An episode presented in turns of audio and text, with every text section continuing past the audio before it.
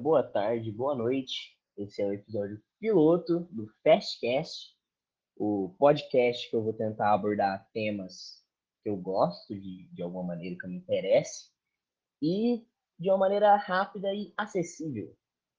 E hoje eu gostaria de tentar, né, falar um pouco sobre o porquê aranhas não são insetos, da maneira mais clara e simples que eu consegui fazer.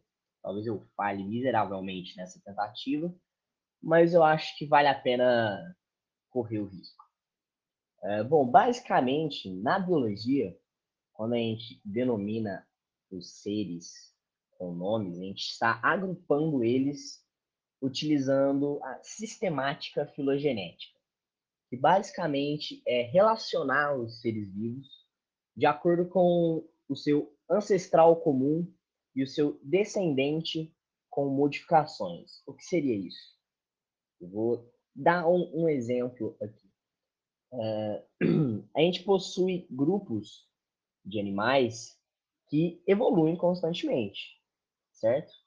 Provando que a evolução é um fato. A gente tem é, diversos diversas evidências de diversas maneiras diferentes, como milionárias, paleontológicas, utilizando fósseis.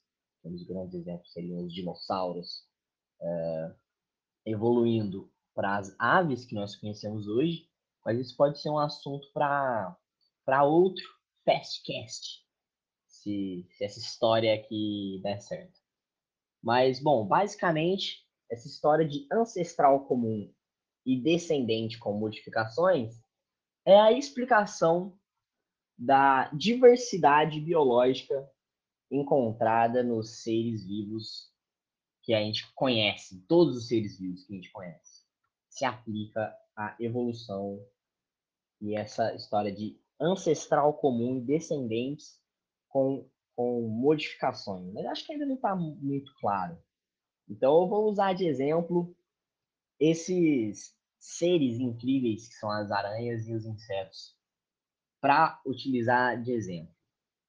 Bom, vamos não partir tão do começo, da, do surgimento da vida, mas vamos partir do, do pressuposto que em algum momento na história surgiu o primeiro artrópode. O que seria um artrópode? São seres que compartilham características comuns ao seu ancestral e aos seus descendentes que virão com modificações.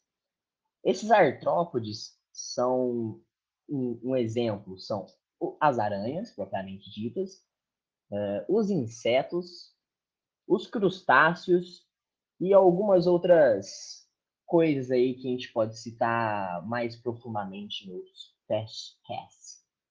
É, então, basicamente, o que define os artrópodes. A gente pode usar como uma grande explicação do que seriam os artrópodes a etimologia, ou seja, é a origem da palavra artrópodes, certo? Podes de artrópodes significa pés e artro significa articulados. Então, a, a grande característica compartilhada, a grande sinapomorfia é a palavra utilizada para um grupo que compartilha mesmas características, é uh, articulações entre seus pés, basicamente. De uma, de uma, dando uma explicação bem etimológica com relação uh, a esse grande grupo dos artrópodes. E, bom, surgiu na história o primeiro artrópode, e esses artrópodes vão, ao longo da história, evoluindo e gerando descendentes com modificações. Até que, em algum momento, houve uma dicotomia na evolução desses bichos. O que seria uma dicotomia? Quando a gente está estudando é, filogenia, né, a sistemática filogenética, a gente parte do pressuposto que um ancestral comum dá origem a dois descendentes diferentes, gerando uma dicotomia na árvore filogenética. É, então, quando aconteceu essa dicotomia aí, né, essa dualidade na árvore filogenética, no ancestral é, comum dentro de artrópoda, que vai gerar posteriormente aí aranhas e em algum momento da história vai gerar insetos. E basicamente insetos não são aranhas e aranhas não são insetos, porque eles compartilham características diferentes, apesar de compartilharem o mesmo ancestral comum que deu origem a todos os artrópodes. Mas vamos lá, algumas sinapomorfias entre aracnídeos, né, que, que determinam que esse grupo se chame aracnídeos. Bom, aracnídeos estão dentro de um grande grupo chamado Chelicerata, que dá origem aí, que, que, inclui, na verdade, as aranhas e alguns outros grupos aí dentro desse grande grupo de quelicerados. Mas, basicamente, os quelicerados possuem um aparato ali que, que auxilia na caça, na, na alimentação, que se chamam quelíceras, que são as famosas presas das aranhas. E essa é a grande sinapomorfia de quelicerata.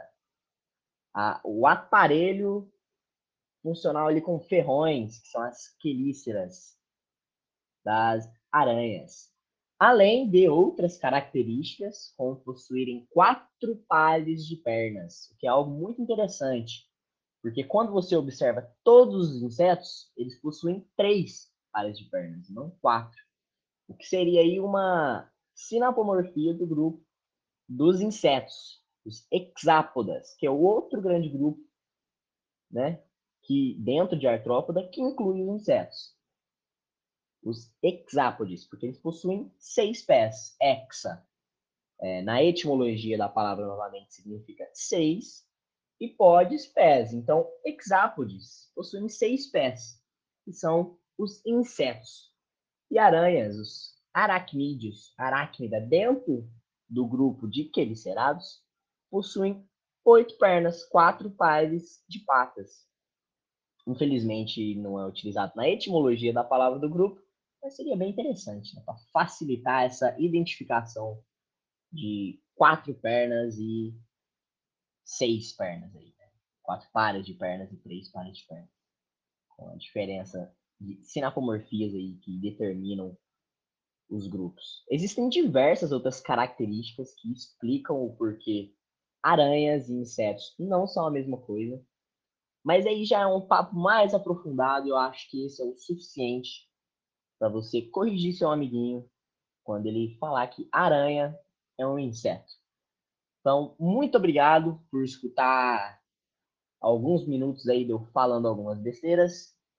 É, eu, vou, eu, queria eu gostaria de fazer uma recomendação bibliográfica para esse testcast aqui, que seria o Fundamentos de Sistemática Filogenética do Amorim. É uma leitura, de certa forma, acessível aí, e é uma grande introdução à, a sistemática filogenética aí que eu citei tanto nesse episódio de hoje. Então, muitíssimo obrigado. Abraços!